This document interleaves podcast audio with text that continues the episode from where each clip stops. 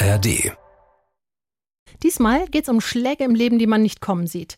Susanna bekommt davon schon viele vor ihrer Geburt mit. So viele, dass sie die Tiefs gar nicht mehr als solche abspeichert, sondern eher als Chance, dass es in Zukunft besser weitergeht. Egal, ob sie den zugesagten Job nicht bekommt, ihr Ex-Freund geht und einen Schuldenberg hinterlässt oder sie vom eigenen Vater entführt wird. Das, was für uns krass klingt, war für sie ein ganz normales Aufwachsen. So normal, dass sie nicht mal gemerkt hat, wie sie ihre Leichen direkt eingeäschert und abgehackt hat. Von daher hat sie ein ganzes Krematorium im Keller, das sie uns erst so nach und nach öffnet. Infos zu Themen Resilienz und positives Mindset verlinken wir euch in den Show Notes und mehr zum Thema Gewalt gegen Kinder findet ihr auf swr3.de. Also mein Vater hat meine Mutter geschlagen, während sie mit mir schwanger war und ihr in den Bauch getreten. Und so ist es auch mal passiert, dass er mich am Hals im zweiten Stock aus dem Fenster rausgehoben hat und gesagt hat, wenn du jetzt nicht machst, was ich sag, lass ich los. What? Das ist ein Mordversuch. Ja, durchaus. Es kann nicht immer nur bergauf gehen. Es muss auch mal entweder eine Gerade geben oder ein bisschen abfallen, um die guten Zeiten schätzen zu können. Man kann aus allem was Positives ziehen und wenn es nur die Erfahrung ist, die man gemacht hat. Wenn ich in einer Situation nicht glücklich bin, habe ich auch immer die Möglichkeit, das in die Hand zu nehmen und zu sagen, hey, ich bemitleide mich nicht selbst und versinke darin, sondern tue aktiv was dagegen und versuche das zu beeinflussen positiv. Der Gangster, der Junkie und die Hure. Ein Podcast von SWR3. Los geht's. Wir sitzen hier wieder zusammen. Eine neue Folge GJH, der Gangster, der Junkie und die Hure. Und wir fangen mal mit dem Gangster an. Yes. Äh, mein Name ist Maximilian Pollux, knallhart. Seit vielen Jahren steht er. Stramm. genau. Früher Intensivtäter, also wirklich früh angefangen, Straftaten zu begehen, dann später in Haft. Die Bezeichnung Gangster, ja, früher war mir das sehr, sehr wichtig. Ich wollte unbedingt Gangster sein. Jetzt ist natürlich äh, Ex-Gangster und Anti-Gewalt-Trainer und sowas im Vordergrund. Habe mittlerweile einen Verein, mache Jugendarbeit in ganz Deutschland. Der Verein heißt Sichtweisen e.V. Wenn ihr Hilfe braucht, irgendwie Angehörige von Kriminellen seid, selber kriminell seid, meldet euch beim Verein. Hier wird euch geholfen. Ja, das ist eine sehr gute Sache. Und Danke. neben dir sitzt ähm, ebenfalls ein aus meiner Sicht guter Mensch und zwar unser Ex-Junkie in der Runde. Wer bist du? Hey, ich bin der Roman Lemke. Erstmal vielen Dank, dass du mich als guten Menschen bezeichnest. Das Gefühl kriege ich auch immer mehr. Ich habe 21 Jahre lang gefährliche Konsummuster mit äh, psychotropen Substanzen, aka Drogen hinter mir. Arbeite heute als äh, Podcaster in drei verschiedenen Podcasts, unter anderem diesen, aber auch meinem eigenen, den Sucht und Ordnung Podcast. Bin Erfahrungsexperte für Konsumkompetenz, helfe Menschen, Konsumkompetenz zu erlangen. Das kann auch Abstinenz sein, muss es aber nicht. Und äh, bin als Speaker auf ganz, ganz vielen Messen unterwegs und setze mich dafür ein, dass die Akzeptanz für psychotrope Substanzen und für Konsummuster, gefährliche, aber auch ungefährliche, in die Mitte der Gesellschaft gerückt wird.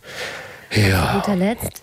Die Wer hat euch vorgestellt? liebe Nina Worker. Ganz genau, ich bin die Hure oder die Herrin in der Runde. Hauptberuflich bin ich Domina und mache das Ganze schon fast zehn Jahre lang, anfangs nebenbei und mittlerweile hauptberuflich. Und ich mache mich gerne für Frauen stark. Ich mache gern Fenster auf, auch bezüglich Fetischbereich und äh, das hat dann nicht mehr nur was mit Frauen oder Feminismus zu tun, sondern äh, mit allen Geschlechtern, die es gibt. Und ich hoffe, dass wir damit Klischees aufräumen können, dass wir da ein bisschen mehr Offenheit, Toleranz und Akzeptanz schaffen können und äh, vielleicht auch ab und zu zusammen lachen. Und es kann auch jeder eine Ohrfeige haben, wenn was nicht passt. Gerne, die gibt es meistens sogar noch, noch kostenlos. Erste, Das ist cool. Die erste ist kostenlos zum, zum, Zum Anfixen. Anfixen. Ja, ja. Oliver, gut. Äh, wir sind heute nicht zu dritt. Ja, wir haben wieder eine weibliche Gästin hier. Hallo. Wer bist du denn? Wem gehört diese Stimme? Ich bin die Susanna. Ich bin dieses Jahr 30 Jahre alt geworden, komme aus der Nähe von Heidelberg und beruflich äh, bin ich bei der Versicherung und der Schadenregulierung tätig. Eieieiei. Heidelberg, Bei- die für mich schönste Stadt in Deutschland. Savage. Guter Geschmack. Ja, es, es sagt Sauersch, hat er. Du arbeitest schon immer bei der Versicherung? Bei der Versicherung? Nein, ich habe ganz viele andere Jobs gemacht davor und ähm, habe auch mal eine Ausbildung zur Physiotherapeutin angefangen gehabt, konnte die aber nicht äh, fertig machen. Ich denke, da kommen wir später auch noch drauf zu sprechen, warum. Und bin dann irgendwie reingerutscht in das Versicherungswesen, weil ich wusste, was ich halt nicht mehr machen möchte. Und ja, jetzt mittlerweile fühle ich mich da sehr, sehr wohl, habe die Ausbildung gemacht und ähm, bin jetzt seit drei Jahren bei meinem jetzigen Arbeitgeber. Aber der ist jetzt nicht deine Leiche im Keller, der Arbeitgeber, oder? Hast du Wir haben ja die Staffel äh, drei Leichen im Keller. ja, super, kriege ich hin. Okay, gut. Dann Oh. äh, schieß los. Also mein Job ist nicht die Leiche im Keller, obwohl es da durchaus, äh, das ist jetzt relativ geschmacklos, wahrscheinlich klingt das, beim Ahrtal tatsächlich auch mal der Fall gewesen, dass es wirklich Leichen im Keller gab, die dann bei uns in Anführungszeichen aufgeploppt sind. Bei der Überschwemmung, wenn dann Leute ertrunken sind oder so. Mhm. Bei Autounfällen kann es schon auch mal passieren, dass da Tote da vorkommen. Aber siehst du dann, in den Unterlagen sind dann da Fotos drin, Bilder drin? Musst du die angucken, musst du die auswerten, musst du. Also das sind teilweise Bilder drin, ja. Also ich bin jetzt aktuell im Service Center. Wir kriegen halt letzten Endes die Anrufe dazu rein, also wenn die Schadenmeldung gemacht wird, direkt am Anfang. Oder eben, wenn es Rückfragen gibt, dann kann es auch mal sein, wenn der Sachbearbeiter nicht zu sprechen ist, dass er dann bei uns rauskommt. Oder aber, dass sich so ein Dokument dann doch mal zu uns in den Postkorb verirrt und wir das dann auf den Tisch kriegen und dann an den Sachbearbeiter weiterleiten. Aber ja, wir können da auch reingucken. Also es sind auch Obduktionsberichte manchmal dabei. Was ich persönlich total spannend finde von der Bearbeitung her. Beim Ich, Fan? ja, und sehr hoch medizinisch interessiert auch. Können wir vielleicht an der Stelle mal ganz kurz aus aktuellem Anlass, guter Freund von mir äh, ist an einen Unfallort gekommen. Da ist ein Motorradfahrer tödlich verunglückt und er wollte helfen und stand auf einmal zwischen Organen. Wie gehen Zeugen, er war ja dann Zeuge, wie, wie gehen die am besten mit sowas um? Gibt es psychosoziale Betreuung? Kann man da noch mehrere Sachen machen? Was machen Menschen, die bei euch versichert sind? Also erstmal melden die natürlich den Schaden, dass wir davon überhaupt Kenntnis kriegen. Nicht immer sofort, manchmal gehen da auch ein paar Tage oder Wochen ins Land. Es gibt aber tatsächlich auch diejenigen, die erstmal im Kopf haben, um sich abzulenken, manchmal glaube ich auch, ähm, so ich muss das jetzt melden, ich muss jetzt alles regeln und rufen direkt bei uns an. Die Gespräche sind natürlich nie schön, gerade wenn man zum Beispiel auch Angehörige dann verliert.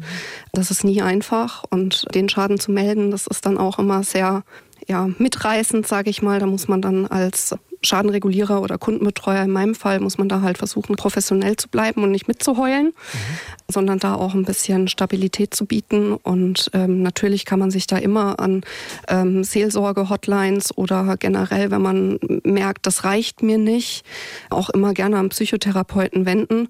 Wir selbst können da aber leider keine Nummern rausgeben. Also da muss sich dann der Betroffene tatsächlich selber drum kümmern, um das Ganze zu verarbeiten. Mir fällt gerade auf, dass ich mir darüber noch nie Gedanken gemacht habe. Also ich hatte auch schon öfter mal irgendwie einen Verkehrsunfall, da ist mir mal jemand reingefahren oder ich jemanden. Aber das war glücklicherweise immer nur Blech. Also das war. Ich jemand, ne? Wenn du so, ja, ich fahre auch hier, wenn's, also es kann schon mal vorkommen, so, ja, okay. Also in der, Oh, in der okay. Realität habe ich tatsächlich schon öfter was bekommen, anstatt dass ich was zahlen musste. Es ist schon auch vorgekommen, dass mir jemand reinfuhr. Ich wollte nur so fair sein, auch den anderen Aspekt erwähnen, Okay, okay. lieber Max. Nein. Ähm, ich wollte aber eigentlich darauf hinaus, dass ich ja schon mal Schäden gemeldet habe, aber das war halt immer so ein Witz, so ja, okay, mir ist halt jemand in meine Schrottkarre, in meinen alten XY gefahren. Ähm, was machen wir? So. Und es war halt absolut unemotional und ich habe mir noch nie darüber Gedanken gemacht, dass da auch total emotionale Anrufe eintrudeln in eure Hotline und auch am anderen Ende ein Mensch sitzt, der damit irgendwie umgehen muss und was das auch für eine Resilienz, für ein dickes Fell erfordert. Ja. Also bei uns kommen ja viele verschiedene Schäden auch rein. Also wir machen ja die Aufnahme für das komplette Unternehmen. Und wir bearbeiten Kfz-Schäden, Sachversicherungsschäden. Also ich weiß jetzt nicht, ob das zu speziell wird. Und auch Privathaftpflichtschäden. Also da kommt schon eine Masse rein, teilweise auch Gewerbeschäden und sowas. Natürlich ist es für den Anrufer erstmal schwierig und mit Sicherheit auch am allerschlimmsten, wenn so ein Schaden eintritt und eine Person verletzt oder vielleicht auch getötet wird. Aber für uns ist das natürlich auch nicht alltäglich. Also die Masse ist tatsächlich so, wie du sagst, eher, hey, mir ist jemand ans Auto gefahren, das ist der schlimmste Tag aller Zeiten, mein Auto hat einen Kratzer, wo man dann als Kundenbetreuer auch da sitzt und mit den Augen rollt und denkt so, ja, das kriegen wir wieder hin. Hauptsache, es ist niemand verletzt worden. Also ich sage das am Telefon auch so, sage ich, ja, ich verstehe es, ist ärgerlich, aber es ist niemand verletzt. Alles ist gut, kriegen wir hin. Aber für uns ist es natürlich auch schwierig, gerade, ich hatte es angesprochen mit dem Ahrtal, das war schon krass. Gerade bei der Flutkatastrophe im Ahrtal geht es ja um Existenzen. Ja. Was ist da bei den Leuten? Hörst du Hoffnung in der Stimme, dass die Versicherung vielleicht das jetzt irgendwie doch klärt oder? Ist unterschiedlich. Hm. Also manche, die das melden, sind erstmal, also sie wirken zumindest so, hm. total ruhig, abgeklärt, antworten einfach mechanisch auf Fragen, die gestellt werden, die wir für die Bearbeitung natürlich auch stellen müssen und fragen müssen. Aber es gibt natürlich auch die, die super emotional sind, ne? weil sie sagen, Mensch, ich stehe hier gerade vor meinem Haus, ich weiß nicht, wo ich schlafen soll, was kann ich tun? Ja, und sie fragen mich, äh, wo die Polizei ist. Ja. ja. Und das ist, das ist schon schwierig, dann manchmal auch kommunikativ zu lösen, mhm. weil wir können natürlich keine Schäden ohne Vertragsnummern anlegen. Also wir brauchen immer einen Bezug. Mhm. mhm. Wir haben natürlich verschiedene Möglichkeiten, danach zu suchen. Also dass wir sagen, wir suchen über den Namen, über die Postleitzahl. Mhm. Ähm, das geht schon. Aber wenn halt alles nicht stimmt oder wenn wir das einfach nicht finden können, weil vielleicht die Postleitzahl immer wiederholt falsch vorgegeben wird mhm. oder der Name falsch buchstabiert wird oder derjenige nicht weiß, auf wen diese Versicherung eigentlich gerade mhm. läuft, dann ist es für uns natürlich auch schwierig. Wir hatten den Fall, dass wir mit einer Polizistin darüber geredet haben, die sagt, ey, einige der Fragen, die wir stellen müssen, kommen falsch rüber. Zum Beispiel, was hatte ein Opfer von einem sexuellen Übergriff, was hatten sie an? Mhm. Fragen wir nicht, um das zu legitimieren, sondern weil wir das einfach wissen müssen, um später die Zeugenaussagen abzudecken und so weiter. Gibt es da Fragen, wo du sagst, hey, die kommen vielleicht falsch an, die könntest du hier erklären gerade? Also ich schule ja auch Mitarbeiter mhm. und also es gibt keine Frage, die falsch interpretiert wird. Mhm. Also hatte ich zumindest noch nicht persönlich. Aber wo die Hemmschwelle ganz groß ist, ist den Kunden direkt nach dem Führerschein oder Alkohol- und Drogenkonsum zu fragen. Mhm. Da tun sich viele schwer. Oder beim äh, Anspruchstellerseite, also heißt derjenige, der von unserem Kunden geschädigt worden ist, nach einer Bankverbindung zu fragen. Weil letzten Endes rufen sie bei uns erstmal im Service Center an. Das ist eine 0800 Nummer. Und wenn man dann fragt, so, hey, wie ist denn deine Bankverbindung? Die meisten wollen es erstmal nicht geben oder fragen halt, wofür braucht ihr die denn? Also für was ist die wichtig? Und man erklärt es dann und die meisten geben es dann auch raus. Ja, ähm, es ist halt immer, je nachdem, wie man es halt kommuniziert. Also Kommunikation ist in dem Job sehr, sehr wichtig. Jetzt weiß ich, dass, also jeder und jede unserer Gäste, Gästinnen, die hier eingeladen würden, mit denen führt unsere Redakteurin jemand Vorgespräch. So, mhm. was ist mit Leichen im Keller? Worüber wollen wir reden? Mhm. Ich weiß, dass du gesagt hast, ich habe eigentlich keine. keine ich kann mir das kaum vorstellen mit meinen 37, dass es keine Leiche im Keller gibt. Ähm, nimm uns doch da mal mit hin. Sind da vielleicht Leichen, die du gar nicht als solche erkannt hast? Ja, also ich habe ähm, auch im Vorgespräch gesagt, so eigentlich bin ich total langweilig. Also ich bin meine Geschichte gewohnt. Ich kenne es nicht anders. Von dem her ist es für mich vollkommen normal. Und ähm, es hat sich dann rauskristallisiert, dass ich vielleicht doch ein ganzes Krematorium zu Hause oh. äh, ja, vorhanden habe im Keller. Mhm. Ehrlich gesagt kraut es mir ein bisschen davor, weil, weil, ich ja emotional immer ein bisschen angekratzt bin und gerne mich auch reinfühle. So. Aber es geht hier überhaupt gar nicht um meine Emotionen, sondern es geht um dich und darum, dass wir diese Leichen im Keller die ja jeder Mensch hat, dass wir darüber reden, um die vielleicht begraben zu können oder etwas Sinnvolleres damit anfangen können, als sie im Keller liegen zu lassen. Mhm. Deswegen. Erzähl doch mal, ja, weil äh, du bist so ein positiver Mensch. Vielleicht äh, erzählen wir das auch noch kurz, wie du reingekommen bist. Mit einer ganz tollen Ausstrahlung aus meiner Sicht. Hast sogar noch Häppchen für unsere Haustiere und für uns mitgebracht. und ähm, das ist nicht selbstverständlich. Erstmal danke dafür. Ja. Aber man wird ja nicht von heute auf morgen einfach so ein ähm, positiver Mensch mit einem dicken Fell. So irgendwas hat dich ja so werden lassen. Diese Leichen, die wir im Keller haben, die machen uns ja letztendlich auch teilweise zu dem, der wir dann sind. Und wie hat das bei dir angefangen? Erzähl doch mal von der ersten Leiche aus deinem Krematorium. Also ähm, Gern geschehen für die Häppchen. Die Brownies sind mir leider auf den Asphaltboden geknallt heute Morgen. Ich habe gestern extra noch Brownies gebacken für euch. Wie viel Milligramm? Wenn ihr die Augen äh, sehen könntet von den Jungs. ja. Tut mir leid, den musste ich einfach bringen. Das mitbringen können. Also wenn uns hier was mitbringt, ist auf Boden, ja, bringt trotzdem mit. oh, das sind die Bodenplätzchen. ja, deshalb gibt es jetzt nur Schokolade. Vielen Dank. Gerne. Da hast du sogar dran gedacht, dass ich vegan bin, ne? Ja, und ja. ich habe dir auch noch die äh, Gummibärchen mitgebracht. Weil da steht Glücksgefühle. Die, ja. die nehme ich. Ich genau. dachte, die kannst du gut gebrauchen. Kann ich. Max mag Glücksgefühle. Wie bist du aufgewachsen? Also generell eigentlich relativ behütet, würde ich sagen, von Seiten meiner Mutter. Ich habe aber auch schon körperliche Gewalt, bevor ich überhaupt geboren wurde, erfahren. Oh. Also mein Vater hat meine Mutter geschlagen, während sie mit mir schwanger war und ihr in den Bauch getreten. Oh. Das war so der Einstieg quasi in mein Leben. So bin ich willkommen geheißen worden direkt schon. Gab es auch einen Rechtsstreit, also Körperverletzungsanzeigen und. Nee, nie. Ach Mann. Also das Einzige, was meine Mutter gemacht hat, war, als er ihr in den Bauch getreten hat, als sie schwanger war, dass sie ein Messer genommen hat und sich vorhin gestellt hat und gesagt hat, wenn du mich noch einmal anfasst oder mein Kind, bringe ich dich um. Und dann hat er sie auch erstmal in Ruhe gelassen, bis ich dann halt auf der Welt war. Ähm, grundsätzlich damals, also um euch mal so ein Bild zu machen, wie mein Vater so drauf war, die hatten einen Dobermann, die zwei. Selbst gezogen, ja, natürlich hat er den auch gehauen, klar, zu Erziehungszwecken, weil der Hund muss gehorchen.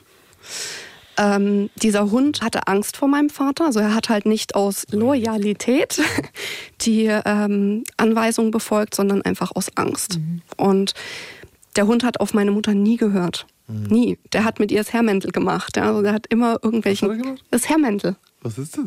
Das ist so ein Quatschkopf. Also hat halt einfach nie das gemacht, was er hätte machen sollen. Aber schön, ich, ich liebe solche Wörter. Wir lernen immer das Herrmäntel, woher kommt, weißt du? Ich habe keine Ahnung. Okay, nee, gut. Ja, auf jeden Fall dieser Hund hat ihm gehört, hat auf ihn gehört, gezwungenermaßen. Und ähm, grundsätzlich, wenn mein Vater meine Mutter schlagen wollte und der Hund war in der Nähe, musste er erst den Hund wegsperren, mhm. weil der Hund sonst meinen Vater angegriffen hätte und meine Mutter mhm. verteidigt hat. Mhm. Ja, genau, also, nicht, ja. ja. Es fällt mir echt schwer, die Frage zu stellen, weil ich kann es mir nicht vorstellen, aber mhm. bist du ein Wunschkind? Meine Mutter hatte vor mir drei Fehlgeburten und ich war der letzte Versuch. Also sie hat gesagt, entweder das hält jetzt oder das war's. Und ähm, sie war hochschwanger, als mein Vater dann wieder mal einen Ausraster gehabt hat und ihr dann in den Bauch getreten hat. Und äh, da, wie kam es zu diesen Ausrastern, frage ich mich direkt. Also waren da auch dann Substanzen im Spiel, die missbraucht nee. wurden? Er hat durchaus mal sich einen über den Durst getrunken, das ah, schon. Aber ob das jetzt im direkten Zusammenhang stand, kann ich nicht sagen, weil ich war nicht dabei. Ich kann auch nur das wiedergeben, was ich mitbekommen habe aus Erzählungen von der Familie.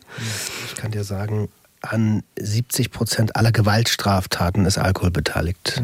Mhm. War das, glaubst du, die drei Schwangerschaften davor plus körperliche Gewalt, glaubst du, das hatte was damit zu tun? Hat da deine Mutter je drüber geredet?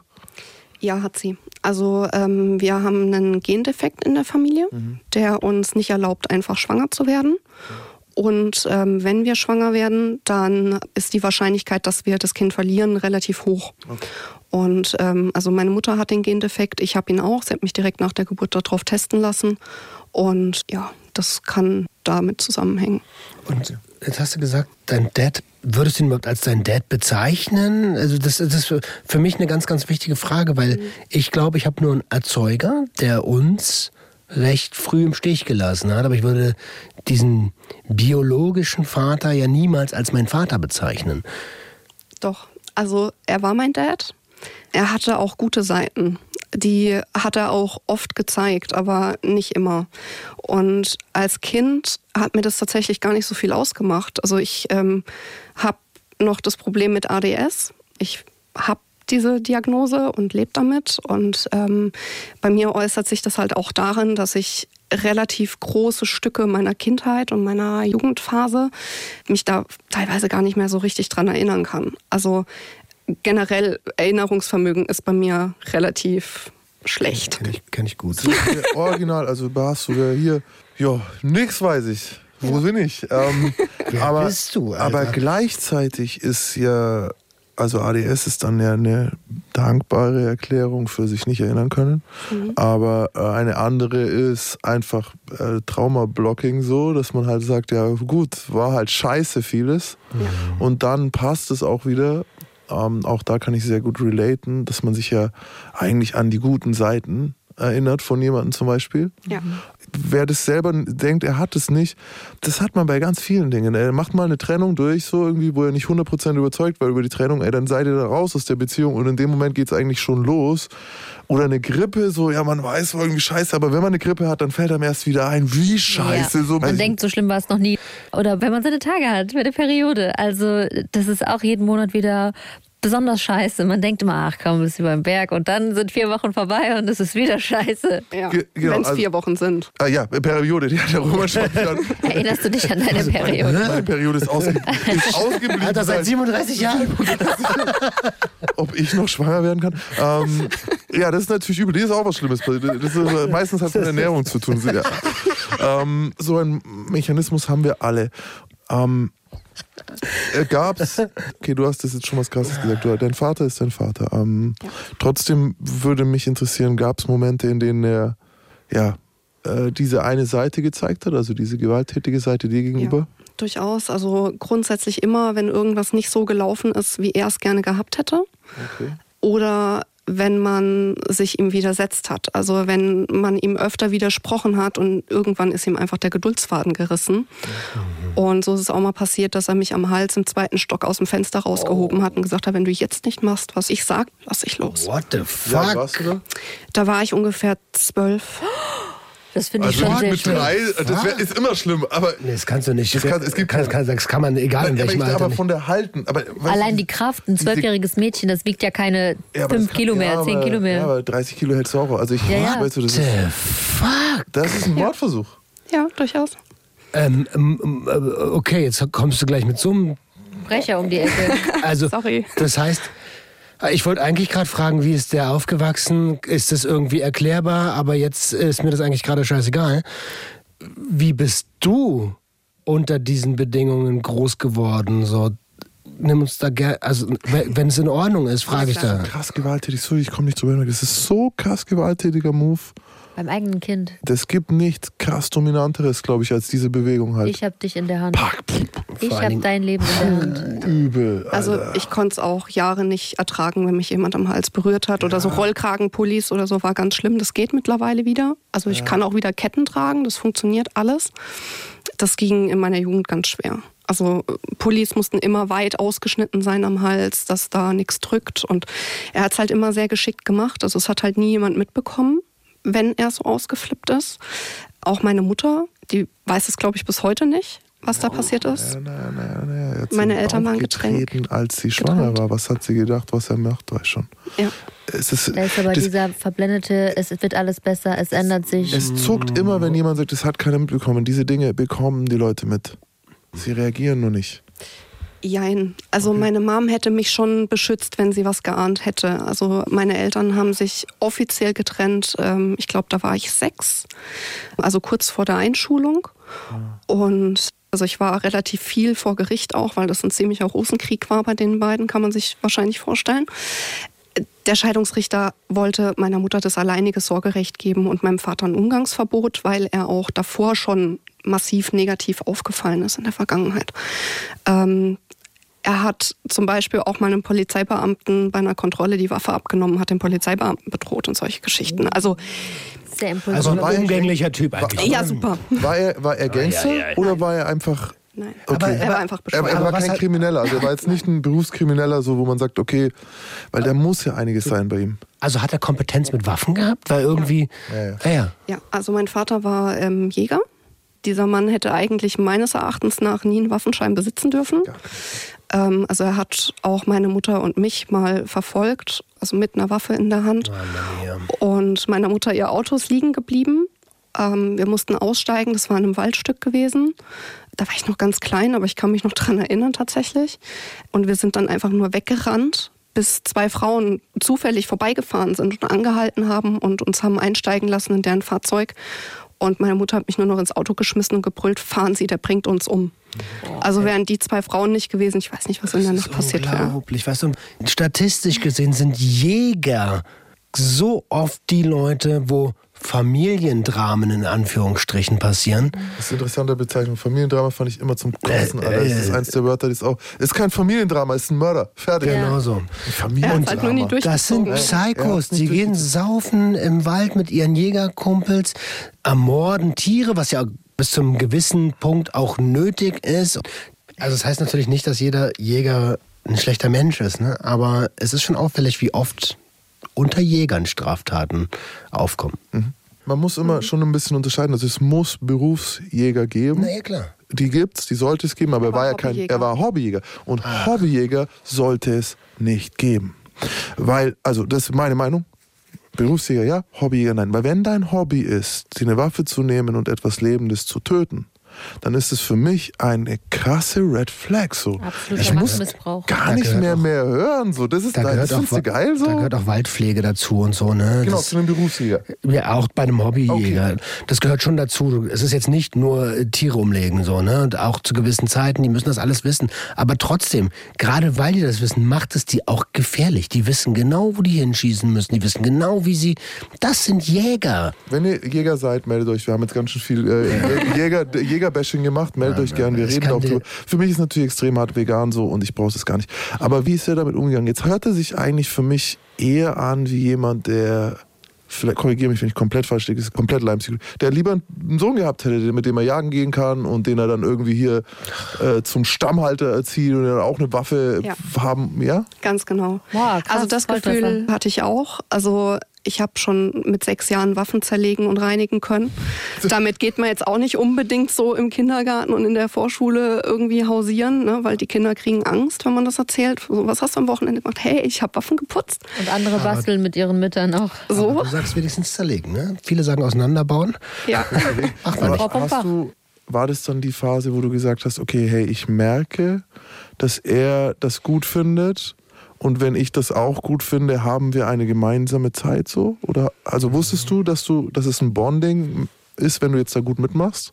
Äh, ich wusste, dass es ihm relativ egal ist, ob ich es mag oder ob ich es nicht mag. Also oh, grundsätzlich, also ich war. Gemacht. Mh, also nach der Scheidung war ich 14-tägig bei meinem Papa am Wochenende. Ich habe noch kurz eine Frage, wie das dazu mhm. gekommen ist, weil du eingangs gesagt hast, dass der Richter eigentlich dafür ja, war, dass deine Mutter das alleinige Sorgerecht und er ein Umgangsverbot bekommt. Ja. Wie ist es denn dazu gekommen, dass es überhaupt die Möglichkeit gab?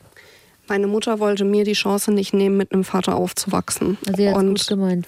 Ja, also meine Mutter hat gesagt, sie möchte nicht, dass ich ohne Vater aufwachse, wenn ich das nicht möchte. Der Richter hat im Endeffekt dann gesagt, okay, wenn meine Mutter das unbedingt möchte, dass ich Umgang mit meinem Vater habe, dann bitteschön, dann kann sie das haben. Und hat ihm dann 14-tägiges Aufenthaltsbesuchsrecht eingeräumt. Und ähm, er durfte nicht wissen, wo meine Mutter wohnt, weil er grundsätzlich meiner Mutter hinterhergestellt hat und sie bedroht hat.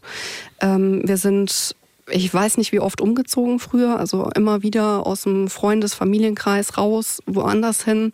Dann hat er uns da wieder gefunden. Wir waren teilweise in Frauenhäusern untergebracht. Auch da hat er es geschafft, meine Mutter zu finden. Und ähm, das war halt irgendwann so, dass meine Mutter gesagt hat, okay, das Kind soll 14-tägig zu seinem Vater gehen dürfen. Also müssen wir das irgendwie anders machen. Und habe mich dann freitags immer bei meiner Oma abgeliefert. Da wusste er auch, wo sie wohnt. Das war auch kein Problem. Die hat er in Ruhe gelassen. Und hat dann gesagt, samstags holt er mich ab. Und sonntags abends bringt er mich zurück, dass ich montags wieder in die Schule gehen kann. Und ja, manchmal kam er nicht. Mhm. Das ist ja das Beste, was dir passieren kann. Also, ja, aber damals als Kind sieht man das anders. Das ist eine ne? Enttäuschung. Ja, ja. Ich, weiß, ich weiß. Aber es, es ist so weird, weil ich frage mich ganz, was ist das verdammte Ziel, einen Menschen sein Leben lang zu terrorisieren und dem nachzustellen und äh, der wechselt den Wohnort wegen dir. Warum musst du da noch hinterher? Was stimmt mit dir nicht? Wir hatten auch jahrelang eine geheime Rufnummer, dass er unsere Telefonnummer nicht hatte. Und ähm, irgendwann hat er mich halt mal so lange nicht nach Hause gebracht, ähm, bis ich halt wirklich gesagt habe, ich, mir geht's nicht gut, ich will nach Hause, ich will zu meiner Mutter. Ähm, dass er gesagt hat, ja, die einzige Möglichkeit nach Hause zu gehen ist, wenn du sie jetzt anrufst. Mhm. Also habe ich es gemacht. Ich wusste, ich darf es nicht, aber ich war wirklich krank zu dem Zeitpunkt. Ich wollte heim und habe dann die Telefonnummer gewählt und danach gab es dann wieder Telefonterror zu Hause. Das war super. Es ist, weißt du, wir haben, ich will jetzt nicht für das hier Thema aufmachen, aber es ist ja krass, es ist ja das Verhalten, das Nachstellen, weißt du, das Warten, das Lauern, das äh, ne, das sind ja ganz ähnliche Mechanismen. Das Finden auch. Das kostet ja enorm viel. Was hat denn der beruflich gemacht? Das weiß ich ehrlich gesagt gar nicht so genau. Also der hat irgendwas mit Kfz gelernt. Ich glaube Lackierer. Okay. Ähm, er hatte zu Hause eine große Werkstatt mit Drehbänken mhm. und hat da wohl irgendwie so ein bisschen rumgewurschtelt. Mhm. Ähm, ich habe ihn nie arbeiten sehen. Also ich weiß nicht, was er gemacht hat. Also Im besten ich, Fall schwarz irgendwie da und da. Im ja, nettesten Fall. Ich kann mir gut vorstellen, dass er nicht beschäftigt war und mhm. deshalb auch so viel Zeit hatte da. Ähm, äh. Und mit zwölf Jahren, also kurz nach dieser Hals aus dem Fenster raushebeaktion, habe ich dann auch für mich beschlossen, ich möchte da nicht mehr hin. Meine Mutter hat mich auch nie gedrängt. Mhm. Also sie hat immer gesagt, wenn du gehen willst, gehst du. Wenn du nicht möchtest, dann bleib zu Hause. Ist hat er es denn Problem. gefordert auch? Also wenn er wusste, okay, der Kontakt ist nicht verboten, hat er dann auch gesagt, so nächste Woche kommst du? Oder hattest du den Impuls, noch von selber Zeit mit deinem Papa zu verbringen? Also als Kind hatte ich immer selber den Impuls, mhm. ne, weil klar, ein kleines Kind, ich hatte meinen Vater lieb, klar. Da wollte ich selber hin, aber es hat sich irgendwann dann auch verschoben. Und mittlerweile weiß ich, dass er mich nie am Wochenende abgeholt hat, weil er mich sehen wollte oder mit mir Zeit verbringen wollte, sondern einfach aus dem Grund, um meiner Mutter weh zu tun, weil er mich nie mhm. abgeholt hat, wenn es vereinbart war mhm. und mich auch nie zurückgebracht hat, wenn es vereinbart war. Mhm. Jetzt hat er dich benutzt. Musstest du dann auch mit auf Jagd? Ja. Äh, es gibt ja verschiedene Arten von Jagd. Alle Arten, so Treibjagd und oben auf. Ja, ach du verfickt. Genau, und ansitzen, stundenlang. Aber meine Mama war schlau. meine Mutter wollte nie, dass ich ähm, live dabei bin, wenn er ein Tier erlegt. Also hat sie mir, also früher waren das ja noch diese Klamotten, die so arg geraschelt haben, wenn man sich bewegt hat. So 80er Jahre Zeug. Ja, genau. Beim Podcast auch anhat. Super, richtig hilfreich. Genau. Und sie hat immer gewusst, wenn er mit mir jagen gehen möchte, hat sie mir halt solche Klamotten eingepackt, dass ich grundsätzlich immer zu laut war. Und die Chance darauf, dass er dann ein Tier erlegen kann, wenn ich dabei bin, war relativ gering. Und so hat sie das versucht, ein bisschen zu steuern. Also ich war nie dabei, wenn okay. er selber ein Tier geschossen hat. Mhm. Aber ich war immer dabei, wenn sie die Tiere ausgenommen haben. Oh, also noch schlimmer, finde ich noch ekelhafter. Ja, und beim ersten Mal kann ich mich noch dran erinnern, da war ich noch klein, da war ich vielleicht fünf oder so, fünf, sechs. Mhm. Und dann hat er gesagt, guck mal, da haben wir jetzt einen Hasen erlegt und super und jetzt stellen wir uns dahin, jetzt nehmen wir den aus. Und in dem Moment, wo sie halt das Messer angesetzt haben, wollte ich wegsehen. Er hat gesagt, du isst Fleisch, du guckst dir das an. Was ich zu einem gewissen Grad nachvollziehen könnte jetzt, wenn wir sagen würden, es ist halt eine Scheißerziehung bei Kindern vielleicht, aber mhm. also äh, ne, es ist, ich verstehe den Gedanken dahinter. Ja, dass man die Bärchenwurst nicht anbietet, weil äh, die so süß aussieht genau. und da ist keiner für gestorben, dass man dafür ein Bewusstsein schafft, ist schon ja, richtig, aber, aber das aber ist eine brutale wie? Art. Aber könntest du auch fragen, möchtest du Fleisch essen? Ja. ja. Und wenn, genau, und wenn ja, dann zeige ich dir, wie es gemacht wird und dann frage ich dich nochmal. Isst ja. du heute Fleisch? Ja, allerdings wenig. Ich esse auch viel vegetarisch auch, weil ich auch einfach das nicht mag, wenn die ganze Wohnung nach Fleisch stinkt tagelang. Das finde ich total eklig. Und ich esse auch gerne vegane Gerichte. Also ich bin da eigentlich sehr offen. Okay. Aber um, ähm, ich kann auch bis heute kein Wild essen. Also mhm. das geht nicht. Kriege ich einen Ekel. Hör doch auf, Schweine zu essen und Kühe. ist ja so, die sterben auch nicht schöner. Ich erinnere mich, dass meine Großmutter das gemacht hat mit dem Hasen. Und die war auch lustig. Das war eine krasse Generation auch. Die hat zum Beispiel guck mal, hier ist Bugs Bunny und macht die, so, einen so eine Vorratskammer auf und dann hängt da der abgezogene Hase drin. Mhm. Und ich schaue so zu ihr und sie macht so. und ich so, what the fuck? Und dann hat die nicht aufgehört so zu machen wie so ein Hase. Und ich so, ah, auf, hör auf. Ah. Schwerst traumatisiert mit dem Scheiß. Also ich verstehe natürlich diesen Gedanken mit dem so, ey, ich zeig dir jetzt, wie man es macht. Und es muss ja auch können. Und es war auch, der Gedanke hat ja schon wieder was. So dieses zu sagen, ey, du musst wissen, wie du überlebst. Und dafür musst du das machen. Und der wusste wahrscheinlich in der Hinsicht auch nicht besser, dass man ich muss kein Fleisch essen, um zu leben. Alter, hört einfach auf damit, das muss ich nicht. Ja. Aber da vermischen jetzt zwei Sachen. Einmal so dieses, okay, diese, diese Scheißart, sowas rüberzubringen. Und das andere ist, Alter, dein Kind am Hals aus dem Fenster zu halten. Ja, und deiner Frau, deiner Schwangeren, schon zwölf Jahre vorher. Wie weit draußen musst du denn sein, um eine schwangere Frau zu treten? Da ist das Hasentöten noch das Netteste, was er gemacht hat in der Folge, so, weißt du? Auf jeden Fall, er ist ein krass gefährlicher Mann. So. Und das ist wieder dieses, so, wieso gibt es nicht eine Handhabe, irgendwie den außen, wieso geht es? Es Und ist so ein bisschen. lange. Ich versuche jetzt mal den Switch reinzukriegen, weil es ist, du bist hier reingekommen heute ja. und wir haben dein Tattoo gesehen. Ja. Und du hast gesagt, das sind die Grabblumen meines Vaters. Richtig. Das heißt, der gute Mann ist tot. Ja. Also der nicht gute Mann ist tot. Vielleicht beschreiben wir das Kannst Tattoo erstmal. beschreibst du mal. Ja. ist unsere Beschreiberin immer. Ich bin die Beschreiberin. Also neben mir sitzt eine sehr attraktive junge Frau mit einem klassischen Outfit, ein schwarzes Oberteil, ein bisschen ausgeschnitten und aus diesem Oberteil ähm, hat man einen leichten Blick auf ein Dekolleté, wo große Blumen zu sehen sind und zwar in der Mitte eine rote Rose und außen, also links und rechts daneben Lilien. Ja. Ey, krass, dass du weißt, dass das Lilien sind. ja, Ich ja. liebe Lilien. Falls mir jemand Blumen schicken will, ich liebe Lilien. Das ist cool, dass du es erkannt hast. Die meisten sagen Unkraut. Ja. Eine Rose und daneben Unkraut. Ich habe gerade gelernt, es gibt gar kein Unkreuz, das sind eigentlich Beikräuter. Danke. Das sind Heilpflanzen. Jawohl. Und Grabblumen, trägst du die mit Stolz, aus Genugtuung, als Andenken? Ich glaube, Trauer hat sich erledigt. Glaube ich gar nicht mal. Jein. Wow. Tatsächlich eine Mischung aus allem. Also mit 17 habe ich sie mir tätowieren lassen.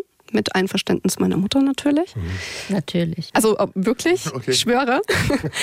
ähm, Schwöre, Bruder. Ich, schwöre. Und habe halt gedacht, ich habe an meinem Papa keine Andenken. Also ich habe eine Hundepfeife, ein paar alte Schnürsenkel und ein Foto. Mehr habe ich nicht. Und ähm, ich wollte irgendwas haben von ihm, was mich an ihn erinnert. Und ich war auf der Beerdigung nicht dabei, weil meine Mutter das nicht wollte.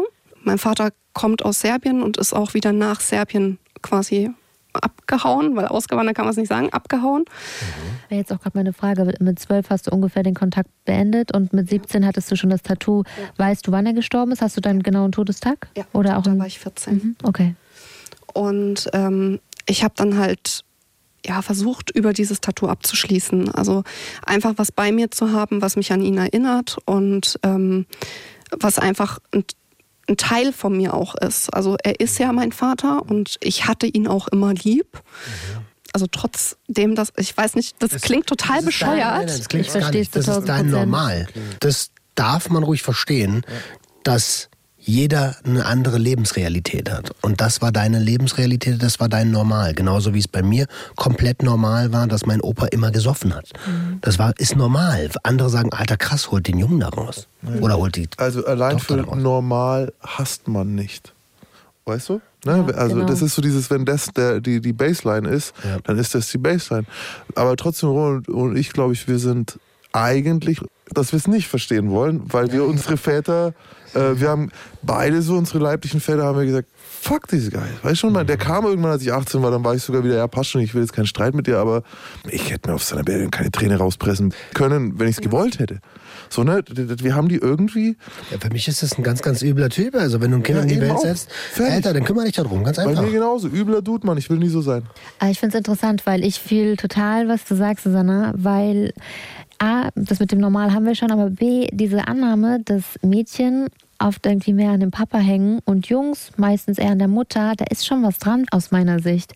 Also egal, ob ich das in meiner eigenen Familie beobachte oder auch bei anderen Leuten, irgendwie komme ich immer wieder zu diesem Punkt und bei mir ist es genauso. Also mein Papa war bestimmt auch kein super Vorbild und hat äh, auch schlechte Züge in ähnlichen Richtungen und trotzdem habe ich den bis zum Ende super lieb gehabt und man hat schon fast das Gefühl, dass man sich dafür rechtfertigen will, warum man in Anführungszeichen so ein Arschloch liebt. Aber es ist für mich auch nicht so einfach, wie jetzt für die Jungs zu sagen, ich will mit dem nichts zu tun haben. Ich glaube, auch für die Jungs ist es nicht so einfach. Aber Doch, doch. Pretty easy. ist es so easy? Pretty easy. Okay. Ich so, ey, keine, so, keine Ahnung. Es kann nur ein Prima Alpha-Primaten geben. pretty, pretty easy. Aber ich finde auch, ich, ich glaube auch, das hat so ein bisschen was altmodisches zu sagen, ey, ich feiere meine Eltern nur, weil sie meine Eltern sind. Ich habe äh, meine Mutter, ich liebe sie und alles, aber wir hatten in den letzten Jahren auch nach allem, was sie für mich getan hat, es gab Situationen, wo ich sagte, hey, wenn du so und so sein willst, dann bist du das nicht mit mir. Ne? Und das sind so Grenzen. Und äh, also ganz ehrlich, für das, es würde nicht nur ein geht also, ne, aber ich verstehe es trotzdem. Und ich finde es auch krass, dass du die Tätowierung, ich meine, du hast ja, es ist ja kein Zeichen für sein Leben. Ich weiß nicht, ob du dir da schon bewusst warst. Das ist ja nicht sein Porträt oder seine Jagdwaffe oder irgendwas, was er geil gefunden hätte, sondern das ist ein Zeichen für seinen Tod. Ja. So, also damit ist es ein sehr, sehr starkes Statement, dass es sich für ihn auch erledigt hat. Irgendwie so, fupp. Und als 12- Ja. oder 14-Jährige ist es wahrscheinlich auch nochmal anders als, also als für Zwölfjähriger, 14-Jähriger habe ich mir auch noch vorgestellt, hab ich, also da habe ich noch imaginiert, wie mein Vater aussehen könnte und habe mir schon noch ausgemalt, dass ich ihn vielleicht irgendwann treffe. Und, also, äh, aber du hast gerade was, ich versuche mal zu switchen jetzt, weil du hast gerade gesagt, er ist nach Serbien gegangen. Ja. Ähm, weil er irgendetwas angestellt hat. Also wenn ich das Land verlasse, dann habe ich doch nicht irgendetwas angestellt. Muss schon was Krasses passiert sein. Also ich weiß nicht, was da genau war, ähm, weil von uns ja keiner groß Kontakt gehabt hat. Also ich war das Paket, das immer hin und her geschoben worden ist, ne? von Oma zu Mama zu Papa. Zwischendurch war ich dann bei meinem Onkel und dessen Kindern zum Spielen. Die haben gerade ein paar Häuser weiter gewohnt, von meinem Vater entfernt. Und ähm, dann war ich meistens am Wochenende dort, weil ich da dann eben auch diesen Ausrastern entgehen konnte. Und ähm, zwischendurch er war relativ beliebt bei den Frauen. Ich frage mich bis heute noch, warum. Weil, Bad Boy. Ja, also den, den Schnauzbart habe ich von ihm. Diese Frau hat keinen Schnauzbart. Triggert kein Schnauzbart, ich will Hammer aus. Ich finde es voll cool, ja.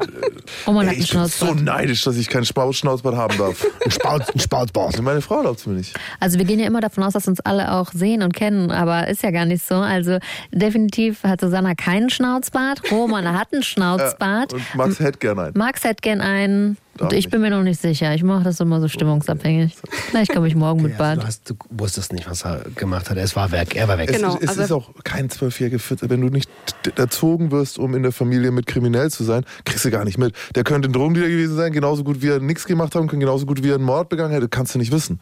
Also das, Eingangs hast du gefragt, ob er ein Gangster war. War und, mein Gedanke. Und, und sie sagte nein, aber umso mehr wir über ihn erfahren, desto mehr denke ich vielleicht das doch. ein richtiger Gangster sein. Äh, ja, was ist ein richtiger Ich sage jetzt mal off-topic Hugo Betrugo. Ja. also, ja. Äh, jetzt mal wieder an, on, on Mike. Also es gibt viele Abstufungen so zwischen äh, berufskriminell und halt ja ein bisschen Scheiße bauen. Er klingt auf jeden Fall nicht wie jemand, der, wenn er in der Bar blöd angemacht wird, das gut wegsteckt. Er klingt definitiv wie jemand, der in sowas wie eine Schlägerei, eine Messerstecherei, eine Reingeht. Racheaktion reingeraten kann. Und davon kriegst du dann als 12, 13, 14-jährige Tochter, das kannst du das wieder nicht. Nein, aber wenn du das Land keiner. verlassen musst, weil du hier gerade so eine Scheiße gebaut hast, dass es irgendwie nicht mehr geht, dann wird da ja schon mehr als nur eine Kneipenschlägerei möglicherweise Alter, vorgefallen sein. Also, ist das deine Leiche, über die wir sprechen heute? Auch, ja. Ach, da kommt noch mehr. Ja. Wahrscheinlich schon. Ich muss gleich nochmal nachgucken. Darf ich, ich, ich doch einfach, ja. sei mir gar nicht böse, Nein. aber mh, mm, wie stehst du heute jetzt als erwachsene Frau, die ja selber theoretisch ähm, in die Situation kommen könnte, zu der Entscheidung deiner Mutter, ähm, dich das entscheiden zu lassen, beziehungsweise deinem Vater die Möglichkeit offen zu lassen, dich zu sehen? Ob ich das jetzt nochmal so befürworten würde ja. oder ob ich das auch so machen würde? Ist natürlich ja, schwierig, aber wie stehst du? Ich glaube, da gibt es kein richtig oder falsch. Also ich glaube, hätte sie mir den Umgang verboten, hätte ich ihr nachgesagt, du hast ihn mich nicht sehen lassen und hätte ihr das ewig vorgeworfen. Mhm. Ähm, sie hat mich nie gezwungen hinzugehen. Also sie hat auch offen mit mir gesprochen, als man, hey, du kannst hingehen, ich bin aber nicht böse, wenn du sagst, du willst nicht. Mhm ja, dann kannst du zu Hause bleiben. Und ich glaube, diese Option hat es mir relativ offen gehalten, wie ich damit umgehen will. Natürlich kann man jetzt sagen, so ein junges Kind muss man schützen, aber er war ja nicht immer gewalttätig. So, er, war, er hatte ja schon auch seine guten Seiten und er hat auch wirklich viel gemacht, ähm, was schön war. Ne? Und natürlich immer unter der Prämisse, dass ich nach Hause gehe, weiß ich jetzt als erwachsene Frau, und erzähle, wie toll es beim Papa ist und wie langweilig ist es zu Hause. Mhm. Ja, ähm, also ich würde jetzt als Beratende, wenn es jetzt um die Jugendarbeit geht oder Beratung, ähm, diese Entscheidung, ob, also es geht um deinen Schutz. Sobald sie durchschaut hat, dass er gefährlich ist, ist egal, ob das Tier passt oder nicht oder ob du das mir dann vorwirfst. Du siehst diesen Mann nicht mehr. Also mein Rat, ne, trennt es. Egal, was sie euch vorwerfen, lasst es euch vorwerfen, dann habt, dann seid ihr halt die Bösen weil der hätte an dem Moment loslassen können, auch mit zwölf. Das kann niemand bestimmen. Und in dem Moment, wo klar ist, dass es ein gefährlicher Mensch ist. Weil Aber jetzt wollen wir nicht deine Mom bashen. ich nee. ich würde es jedem anderen, jemand, der gerade in der Situation ist, da müsst ihr den Schmerz aushalten, dass eure 8, 9, 10, 11, 12-jährige Tochter euch scheiße findet dafür, dass ihr sagt, dass ihr, oh, den pa Es heißt nicht umsonst ja, Schutzbefohlene. Schutzbefohlen, das hat sie nicht zu entscheiden. Ja, ich glaube auch eben war es erstmal so die Freiheit, die sie dir lassen wollte und später dann aber doch vor Gericht hat er irgendwie ähm, Druck gemacht und euch verfolgt. Ähm, und dann hatte ich eher das Gefühl, dass sie aus Druck um nachzugeben, damit dieser Spießrutenlauf endet, äh, ihm zugesteht, dich zu sehen. Und wenn das schon aus diesem Mechanismus rauskommt, dann ist es eigentlich eine gute Rückmeldung zu wissen, nein, dieser Mensch sollte mein Kind nicht betreuen. Also meine Mutter hatte immer die besten Absichten dabei. Und sie hatte auch. immer Angst, wenn ich bei ihm bin, dass er mich über Nacht packt, nach Serbien verschwindet und ich bin weg. Er hatte auch alles schon vorbereitet. Also er hatte tatsächlich für mich einen Pass anfertigen lassen und hat auch immer wieder mit mir gesprochen, hey, magst du nicht mit nach Serbien gehen, das ist viel cooler da, das, das, du musst nicht in die Schule gehen und das ist voll toll und überhaupt und du musst nicht in die Schule Dad, gehen. Wirklich, er ist Genau. toll. Er ist der Und, ist ja, krass. und wir haben einen ganz tollen Garten, da kannst du dir ein Pferd reinstellen. Also ich bin total pferdeverrückt. Ich habe zwei eigene Pferde und die Pferde sind auch immer die, die mir Halt gegeben haben. Also seit ich sechs Jahre alt bin, reite ich. Und äh, ich glaube, das werde ich auch nicht mehr los. Und ja, das darüber hat er mich dann auch so ein bisschen versucht zu catchen ja, und zu sagen, hey, wenn du mitkommst, dann hast du Disneyland. Und ich bin einmal mit ihm nach Serbien in, in Anführungszeichen Urlaub gefahren. Wieso in Anführungszeichen? Naja, weil das von ihm nie so geplant war. Also er hat gesagt, er nimmt mich eine Woche mit nach Serbien, um mir zu zeigen, woher ich komme, wo ich geboren wurde, wo ich meine ersten drei Lebensjahre verbracht habe. Und ähm, letzten Endes hatte er da schon geplant, dass ich nicht mehr nach Hause komme. Und meine Mutter wusste das. Ich habe sie aber so lange unter Druck gesetzt, dass ich gesagt habe, ich will dahin. Ich war da nicht. Ich kann mich nicht mehr dran erinnern. Ich möchte das sehen. Dass er dann gesagt hat, okay, pass auf, du kannst mitgehen, aber wir telefonieren jeden Abend. Und aus jedem Abend wurde jeder zweite Abend, jeder fünfte Abend. Und dann waren drei Wochen rum und das Kind war immer noch nicht zu Hause. Meine Mutter hatte sieben Tage ausgemacht. Das waren dann halt, wie gesagt, drei Wochen. Und sie ist dann auch zum Richter gegangen, hat da Theater gemacht und hat gemeint, sie müssen sofort suchen gehen. Und mein Kind ist weg, ich sehe mein Kind nie wieder, der haut ab. Und letzten Endes kam ich dann irgendwann wieder zurück. Und ähm, da wurde meine Mutter dann auch von den Behörden so auf die Hand, naja, sehen Sie, ist doch nichts passiert. Das ist Entführung. Ja. Wenn du sagst eine Woche Punkt. und du kommst nach, nach fünf Wochen erst wieder. Also. Ja. ah, ich, ich will auch jetzt nochmal Entschuldigung an deine Mom. So, es ist, weil ich kann mir eine Sache, die man auch vergisst, ey, das sind Männer, wir wissen nicht, weißt du, der weißt du, wie oft der gesagt hat, wenn du mir die wegnimmst, dann bring ich Ja. uns alle um. So, und halt dann auch- irgendwann ist so, es ist nicht leicht. Er war Es halt auch einfach leicht. hochmanipulativ, ne? das muss man auch sagen. Also er wusste ganz genau, nicht nur bei meiner Mutter, sondern die ihn ja wirklich abartig geliebt hat, aber auch bei allen anderen. Der, der hat immer gekriegt, was er gewollt hat. Ich weiß nicht, wie er das gemacht hat. Das Geheimnis hätte ich gern, aber der ist immer mit allem irgendwie durchgekommen. Tja, also es sind Skills, die entwickelt man im Laufe seines Lebens, wenn man muss. So, aber ich will nicht wissen, was er, ähm, was er erlebt hat. Das macht es aber nicht entschuldigt gar nichts. Das entschuldigt überhaupt gar nichts. Und ich frage mich gerade ehrlich gesagt, ob ich wissen will, weil du hast gesagt, ich habe noch weitere Leichen dabei, ob ich die wissen möchte. Aber Äh, Ich hätte noch ein letztes, eine letzte Frage zu Ja. dem Komplex. Ähm, mh, wie ist denn dein Männergeschmack? Oh Gott. Also, Gute wie läuft's denn so? Wie, wie, Oh wie, wie, wie ist es denn? Weil du hast ja eigentlich gesehen, wie es. Ich will jetzt deinen Vater nicht scheiß. Doch, doch, von meiner Sicht ist er nicht mein Vater. Also, wie, wie scheiß du bist. Mhm. Ähm, wie sieht's aus? Gutes Auge, schlechtes Auge? Naja, also ich bin jetzt seit acht Jahren in einer, Be also dieses Jahr acht Jahren in einer Beziehung. Okay. Ähm, glücklich? Ich, mal mehr, mal weniger. Das ist eine gute Antwort. ähm, also klar, wo ist immer alles rosarot? Das hat man nirgends. Aber generell schon. Wir passen sehr gut zusammen. Woran machst du Ähm, das fest? Er hört das. Also es sind jetzt knapp, äh, sind, sind es knapp acht Jahre und er geht mir noch nicht so sehr auf den Nerv, dass ich gesagt habe, geh bitte. Oh mein Gott, das ist, Das ist ein so. guter Punkt. Wie ist die Beziehung? Ich bin zufrieden. Ja. Stell dir mal vor, möchten Sie diese Frau heiraten? Das will man zu sagen, oh, ich bin zufrieden. Äh, äh, meine, meine Frau hat übrigens gesagt, wenn ich dich nicht hätte, würde ich nie wieder heiraten. Und das ist nicht nett gemeint. Nein, nein, nein. also, das ist nicht nett gemeint. Das klingt sehr, sehr nett, Nee. aber es ist, wenn man genau hinachtet, ist es so. Nee, das war ein Oh. Ja, das ist so. Den Fehler mache ich nicht ich nicht nochmal. nochmal machen halt. Da- Ich stecke da jetzt drin. Hätte ich Das ist- vorher gewusst. Das ist eine gute Grundlage für eine gesunde, lange, also eine gesunde lebenslange Beziehung. Das ist okay. Also hast du jetzt kein Faible für gewalttätige Männer, die unberechenbar sind? Nein, auf gar keinen Fall. Gott sei Dank. Also für mich ist in einer Beziehung körperliche wie auch seelische Gewalt absolutes No-Go. Es geht für mich gar nicht. Das habe ich auch von Anfang an klargestellt. Also mal davon abgesehen, dass ich ihn am Anfang überhaupt gar nicht wollte, weil es absolut nicht mein Typ ist. Auch gut. Aber er ist halt immer wieder gekommen und nicht mehr gegangen. Ich habe ihn nicht losgekriegt, also habe ich ihn behalten. Aber ist es schon so? Also was ist denn dein Typ? Ist dein Typ vielleicht doch der, der eher das Potenzial hat, nämlich scheiße zu sein vielleicht? Ja, Ja, das ist es. Und da haben wir es nämlich, es ist ja, wir haben es alle schon öfter gesagt, man geht irgendwie dahin, wo man ein bisschen herkommt und das, was man kennt, das Übel, das man kennt, ist besser als das Unbekannte, äh, was man noch nicht kennt. Und da hast du, du hast eine sehr, sehr kluge und sehr, sehr weise Entscheidung getroffen, indem du gegen deinen Typ entschieden hast. Und das rate ich allen Menschen, die das von zu Hause kennen. Naja, falls es was Festes und Längeres werden soll. Ja, nicht nur, ne? falls es was werden soll, was euch nicht das Potenzial hat, euch umzubringen.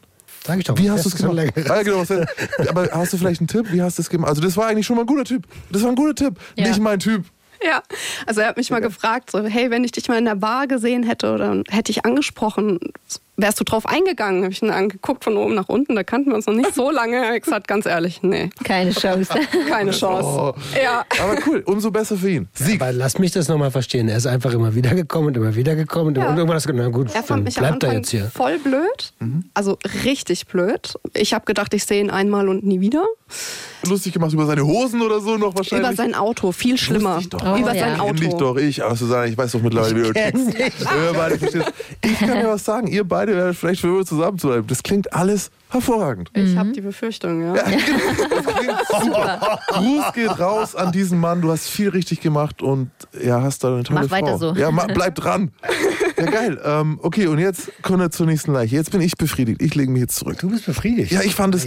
Ich, ich bin auch. Ich finde dieses Tattoo jetzt. Das tut mir so Gutes zu sehen. Ich sag's ja. Soll ich den Pulli ausziehen? Äh, gut. Na, bitte nicht.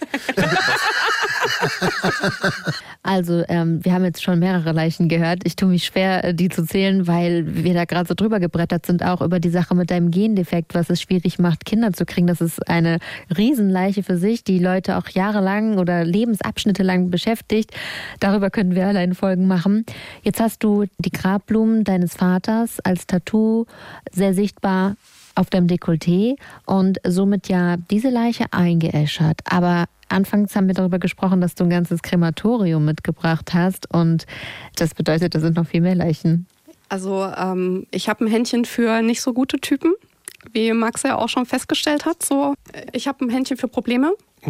Und ähm, so kam es halt auch, dass mein voriger Freund, also jetzt Ex-Freund, meine Mom ziemlich fies von heute auf morgen hat stehen lassen und hat ihr halt einen Haufen Geld geschuldet. Aber wie kam es, dass es Dein jetzt- Freund hat deiner Mom, Ja, äh, Dein Ex-Freund. genau. Ex, Der, dessen Namen nicht genannt werden darf. hat deine Mom von heute auf morgen stehen lassen. Das ist auch schon mal ein komisches Wording, aber Schulden. Knapp 20.000, ja. 20.000 Euro Schulden. Knapp, Okay, das musst du uns genauer erklären. Wie kommt es überhaupt dazu, dass er sie stehen lassen kann?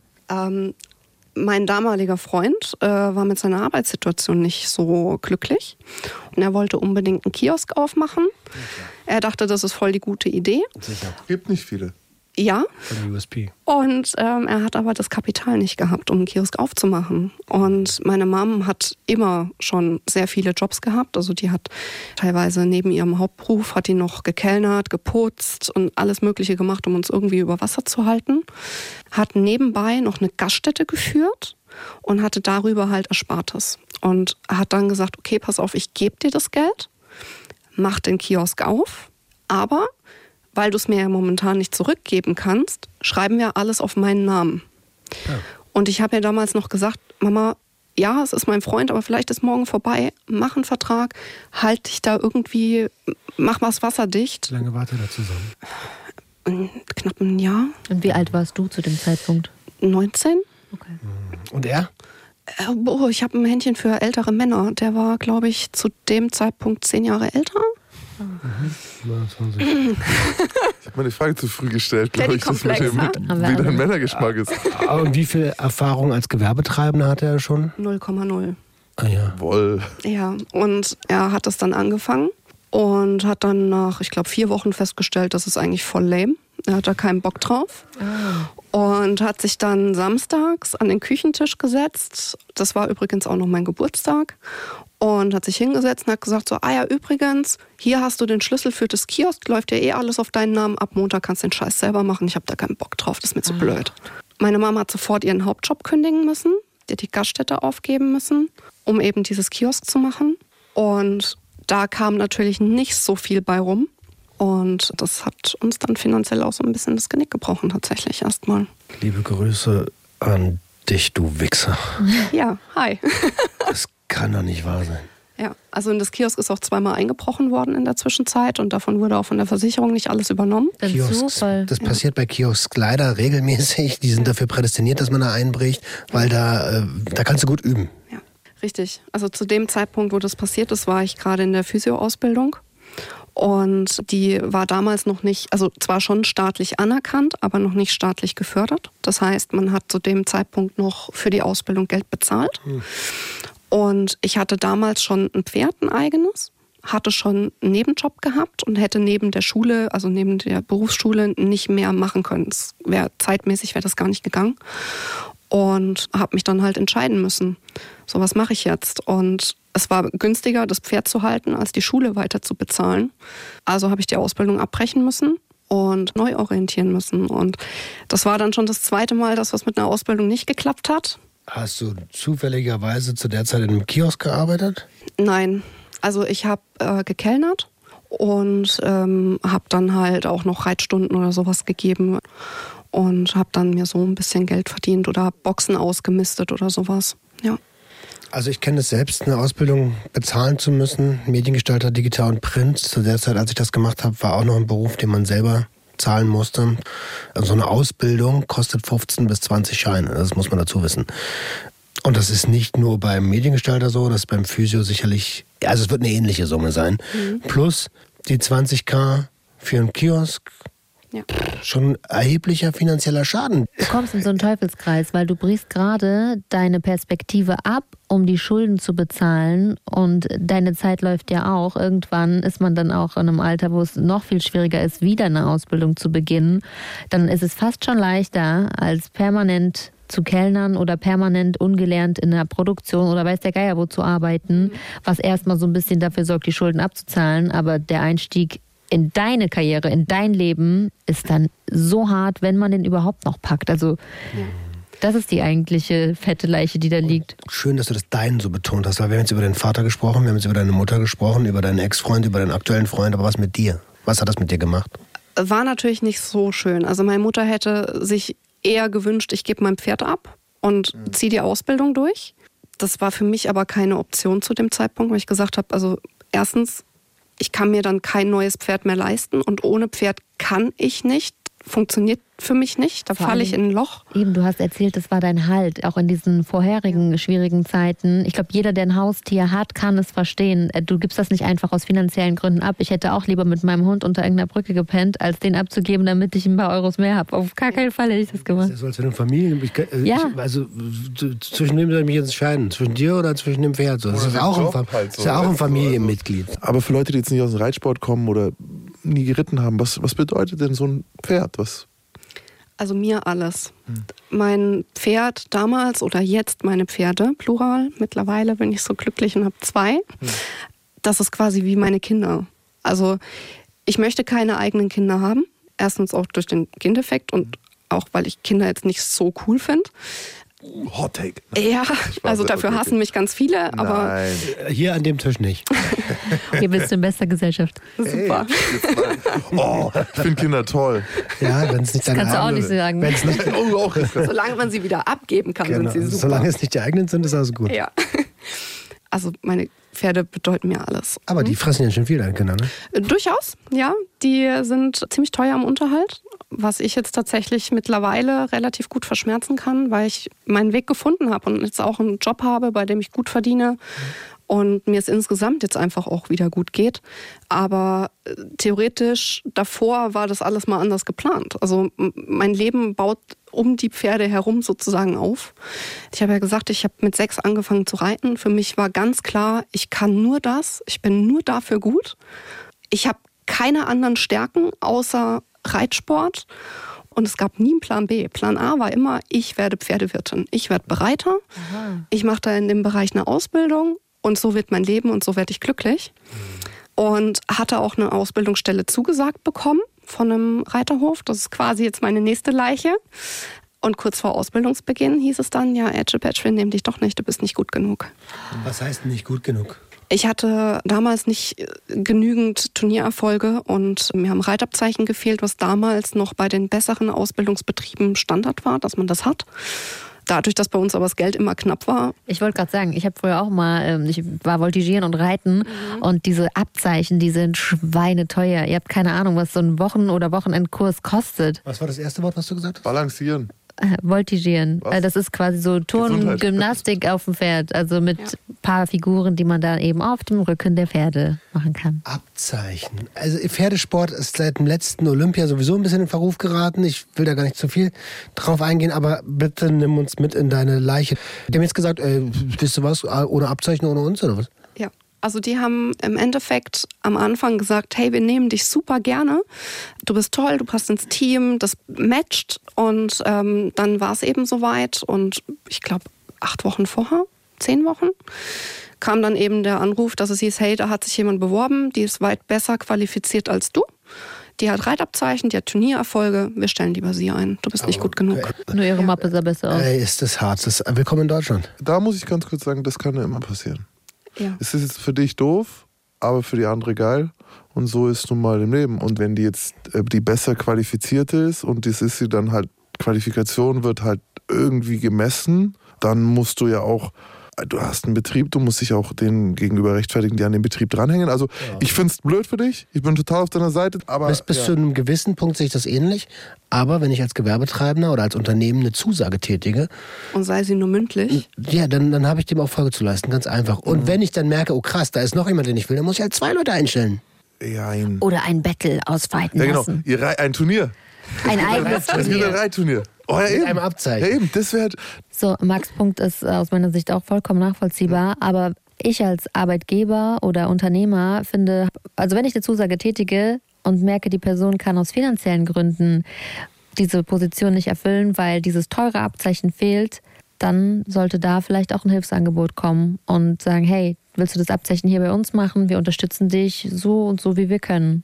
Pflicht zur Fürsorge. Denn sonst, ja, die Person, die dann abgewiesen wird, vielleicht, ich weiß ja nicht, ob es kommuniziert war, dass es aus finanziellen Gründen möglich gewesen ist, aber das führt ja nur dazu, dass du dir dann wahrscheinlich wieder andere Mittel suchst, an Geld zu kommen. Und so schnell wird man dann kriminell, auch wenn man vorher vielleicht kein krimineller Mensch war. Ja, und auch andersrum für die Betriebe ähm, sehe ich dann einen Mehrwert, weil wenn du sagst, hey, ich helfe dir diese Fortbildung, sei es jetzt ein Abzeichen beim Reiten oder eine Fortbildung für EDV oder was auch immer, ähm, wenn du die als Arbeitgeber dann dem Anwärter äh, möglich machst, dann wird eine Bindung entstehen zwischen diesem Betrieb und dem Mitarbeiter, die, die weit über das hinausgeht, äh, ja. was du eben kaufen kannst mit Geld oder was du was einfach. Also es ist eine gute Sache, wenn ihr Leute unterstützt und die mit aufbaut, dann sind die natürlich eurem Betrieb auch verbunden. Loyal. Und das ist eine wichtige Geschichte. Also das sollte jeder Unternehmer wissen, dass wenn ich ein gutes Arbeitsklima habe und mich um meine Mitarbeiter kümmere, sorge, weil das ist nämlich der Zweck eines Unternehmens, der Gesellschaft zu dienen und nicht Kohle daraus zu ziehen, dann entsteht da eine Gemeinschaft. Und die kämpft dann wiederum gemeinsam für den Erhalt eines Betriebes zum Beispiel auch. Es ist ja jetzt wieder ein, ein, ein Rückschritt gewesen, etwas, was du nicht hast kommen sehen, vielleicht sogar eine große Enttäuschung an ja, der Stelle. Absolut. Ähm, wie ging es dann weiter? Ähm, erstmal bin ich in ein Riesenloch gefallen, weil das das Einzige ist, worüber ich mich definiert habe damals, wo ich gesagt habe, das ist das Einzige, was du kannst und selbst dafür bist du nicht gut genug. Meine Mom war heilfroh, dass das nicht geklappt hat, weil sie gesagt hat, Gott sei Dank, jetzt lernst du was Gescheites. Aber sie hat es natürlich schon auch gemerkt. Und ähm, ich habe dann halt angefangen rumzujobben und ähm, andere Jobs anzunehmen und habe aber lange nicht gewusst, wohin mit mir. Also was will ich machen und habe dann einfach verschiedene Sachen ausprobiert und irgendwann steht man dann in so einer Biogasanlage knietief in vergammelten Lebensmitteln, die man dann händisch aussortiert und Kakerlaken von der Wand kratzt und denkt sich mit Anfang 20, cool, und das war's jetzt. Das klingt das so grausam. Also verstehe mein Lachen nicht falsch. Ich habe es mir bildlich vorgestellt und denke ja. mir echt gerade so, okay, da fühlt man sich richtig am Boden angekommen. Ja. Es gibt so eine Scheißjobs. Ein Bekannter von mir musste in einer Butterfabrik diese Behälter reinigen von innen. Er musste da rein. Äh, Jetzt wird's ey, Es gibt Zement Mischmensch, also reinig, du, wenn der, Nein, wenn der, die in die doch, rein die in diesen Mischer rein, weil wenn der Zement, wenn der nämlich aufhört zu drehen und es trocknet dann am Ende da drin fest, dann gehst du da rein und dann klopfst du das mit Hammer und Meißel und ab und weißt du, es, das ist glaube ich das Schrecklichste, weil das ist laut. Du kannst so. Kannst du nicht einfach Steine reinpacken und drehen? Nee, ich glaube, das musst du händisch machen. Ich habe noch was letztens gehört. Straßenbaumitarbeiter haben ja auch so ein Problem, wenn du zum Beispiel an einer Straße arbeitest und musst neue Kanalisationsrohre legen und du siehst, da geht gerade jemand Licht an, jemand geht ins Bad und zwei Minuten später kommt die Kacke angeflogen. Du weißt original von wem. Die machen Wetten, ob die Frau jetzt kackt oder der Mann. Wirklich, es ist so geil. Kann ich in die Wette ah. einsteigen? Oh, es ist mies. Oh. Es gibt schon richtige Scheißjobs, ne? Wir unterhalten sich dann auch über die Größe, Länge, Form und so und sind überrascht, oh. wenn das eine zierliche Frau war. Also letzten Endes war es so, dass ich mir dann halt überlegen musste nach diesem Thema äh, knietief in Lebensmittelresten stehen. Was willst du tun? Und in der Phase habe ich damals meinen Freund kennengelernt, der anders situiert ist als ich. Also er ist selbstständig, er hat ein eigenes Gewerbe, in zweiter Generation, das läuft. Kein Kiosk. Nein, Kfz. Und der hat da überhaupt gar keinen Stress mit gehabt. Der hat gesagt, hey, Hauptsache du verdienst dein Geld, Hauptsache du tust was, aber was möchtest du weiter tun? Es kann ja nicht das sein, worauf du hinaus willst. Und vor allen Dingen, du hast ein teures Hobby. Und du willst ja irgendwann vielleicht auch mal bei Mama ausziehen und mal ein schönes Auto fahren. Und wie willst du das alles finanzieren? Das geht ja mit diesen Hifi-Jobs mhm. nicht. Das funktioniert nicht. Und ich habe dann schon gesagt, ich möchte gern wieder eine Ausbildung machen, weil ohne Ausbildung wird es einfach schwer auf dem Arbeitsmarkt. Und zu dem Zeitpunkt, ich habe so viel probiert, ich wusste, was ich nicht möchte dass ich gesagt habe, okay, ich würde gerne in einen Bürojob gehen. Geregelte Arbeitszeiten, geregelte Abläufe, was auch mit meinem ADS-Hirn ganz gut zurande kommt. Und einfach irgendwas Verlässliches, Bodenständiges. Und habe mich dann bei verschiedenen Firmen beworben, hatte da dann das letzte Bewerbungsgespräch mit meinem damaligen Ausbildungsbetrieb da hätten eigentlich schon beim Bewerbungsgespräch alle Alarmglocken angehen müssen, wo man dann hört, naja, warum sollten wir Sie denn eigentlich einstellen? Sie kommen aus der Unterschicht, Sie wollen jetzt hier in einem Fünf-Sterne-Betrieb arbeiten. Warum sollten wir Sie nehmen? So, Sie bringen nichts mit. Sie sind schlecht in Mathe. Ich habe einen 2,4er Realschulabschluss, also so schlecht kann ich in der Schule nicht gewesen sein. Ähm, und man kriegt dann einfach so suggeriert, hey, wenn wir dich nehmen, dann musst du so verdammt dankbar sein. Weil du bringst nichts auf den Tisch, was wir haben wollen. Und so fing das Thema schon an und das hat sich einfach durch diese ganzen zweieinhalb Jahre durchgezogen. Die haben sich zweieinhalb Jahre als Fußabtreter genutzt. Ja. Geknechtet. Ja. Weil die Chefs oder beziehungsweise die Geschäftsführung dort auch etwas fragwürdig war tatsächlich. Also das ging während der Ausbildung so weit, dass ich richtig Hausfall hatte und wow. teilweise Blut erbrochen habe, weil ich so einen Stress hatte. Hm. Roman ist so schockiert. Ich so, das erwarte ich von jedem meiner Mitarbeiter. Es tut mir leid, es tut mir leid. Ich hasse das, dass Unternehmen ihre Angestellten wie Nutzvieh behandeln und so lange ausbeuten, bis es umkippt, weil da draußen ja die Nächsten warten und es teilweise auch genauso kommunizieren. Wenn du das hier nicht mehr möchtest, da draußen stehen vier, fünf und warten auf deinen Job. Ja. Bäh, Abfall, ehrlich. Ja, also teilweise wirklich menschlich unterste Schublade. Ähm, das meine komplette Familie und auch mein Freund damals gesagt haben, so, Gott, es ist ein Wunder, wenn die das durchziehen. Ich wollte gerade sagen, es ist krass, dass du es äh, durchgebissen hast. Ja, ich habe es abgeschlossen und habe es auch gut abgeschlossen. Und ich habe mir einfach auch selber beweisen wollen, dass ich das schaffe und dass ich mich weiterbilden kann, wenn ich will und dass ich für nichts zu schlecht bin. So, wenn ich das schaffen will, dann kriege ich das hin. Und so war es dann zum Glück auch. Du hast sehr viel richtig gemacht. Also diese Frage mit, ähm, was bieten Sie uns denn als Unternehmen, die hast du ja scheinbar trotzdem zufriedenstellend beantworten können, denn sonst hätten sie dich auch nicht einstellen müssen. Also die haben dich ja aus irgendeiner Überzeugung eingestellt. Das werden nicht nur Almosen gewesen sein. Und trotzdem, also diese Art und auch mit als, also Lehrjahre sind, wie heißt das? Hunde- Keine Herrenjahre. Keine Herrenjahre, das ist auch eine Scheiße. Man kann trotzdem menschlich miteinander umgehen und sogar noch viel besser, weil da sind wir wieder an dem Punkt, an dem wir vorhin waren. Wenn ich als Führungskraft, ja, mich um mein Team kümmere, dann ist das ein starkes Team und es geht nicht mit Unterdrückung und Scheiße fällt von oben nach unten, Ja. weil das sind nur Vorgesetzte, Team die dir im wahrsten Sinne des Wortes vorgesetzt wurden, aber überhaupt gar keine Kompetenz, für irgendwo sicherlich, aber nicht im Umgang mit Menschen. Ja. Also die waren mit Sicherheit gut in dem, was sie getan haben, aber Personalführung war jetzt nicht so unbedingt deren Stärke tatsächlich. Das war auch in der Versicherungsbranche. Ja. Also, Ich, also ich habe den Da Beruf werden gelernt. Sterne verteilt? Naja, man kann sich selber Sterne geben. Also ich habe tausend Sterne. fünf Sterne. Ich habe auch tausend Sterne. Nein, also es ist tatsächlich so, dass es deutschlandweit eine der vertriebsstärksten Agenturen war von dem Unternehmen. Die waren schon sehr groß und auch sehr bekannt. Aber das war jetzt nicht für mich der ausschlaggebende Grund, mich da zu bewerben, sondern es war halt in der Nähe. Und ähm, ich hätte auch woanders meine Ausbildung machen können. Aber eine Bekannte, die dort schon gearbeitet hat, hat gesagt, hey, bewerb dich da. Und das ist okay, die zweieinhalb Jahre kriegst du hin. Und äh, sie war dann ein paar Wochen später, war sie dann aber nicht mehr da. Oh, ey. Also für mich war immer klar, es gibt keinen schlechten Job. Solange der Cool. ehrlich ist und du ehrlich dein Geld verdienst, ist alles fein. Oh, du bist Hammer. Ja. Also du bist fast schon ein bisschen zu gut, ne? Deshalb, äh, Wie bist du denn so gut geraten nach den ganzen Leichen? Ich bin ein paar Mal auf den Kopf gefallen. Also ich Ah. vermute, es hängt damit zusammen. Ja, und jetzt bist du aber heute, ich meine, also die Einstellung ist das eine. Wir können nichts ändern, außer wie wir zu den Sachen stehen. Also man kann nie beeinflussen, was einem passiert, sondern du kannst nur beeinflussen, wie du damit umgehst. Und du hast dich entschieden, äh, kein Scheißtyp zu werden. Ja. Lebensfroh. Du bist, Also- äh, du bist ja so lebensfroh. Positiv. Äh, von vorne bis hinten eine positive Ausstrahlung. Also, Ja, ich kann aber auch schon ganz schön fies werden, wenn man mich reizt. Äh, Muss aber wirklich viel passieren, dass ich da mal irgendwie die Fassung verliere. Bevor du dann abends mal die Waffe reinigst. So sieht's aus. So.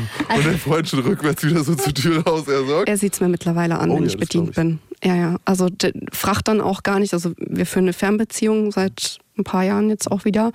Und ähm, das klappt wunderbar. ADS, ne? Ja, super. Ähm, mein Job, ich telefoniere acht, neun Stunden am Tag. Das ist mein Job. Und abends ist manchmal die Batterie so leer, dass ich nicht mal mehr Lust habe, überhaupt mit irgendwem zu sprechen. ja, kenne ich auch so. Ja.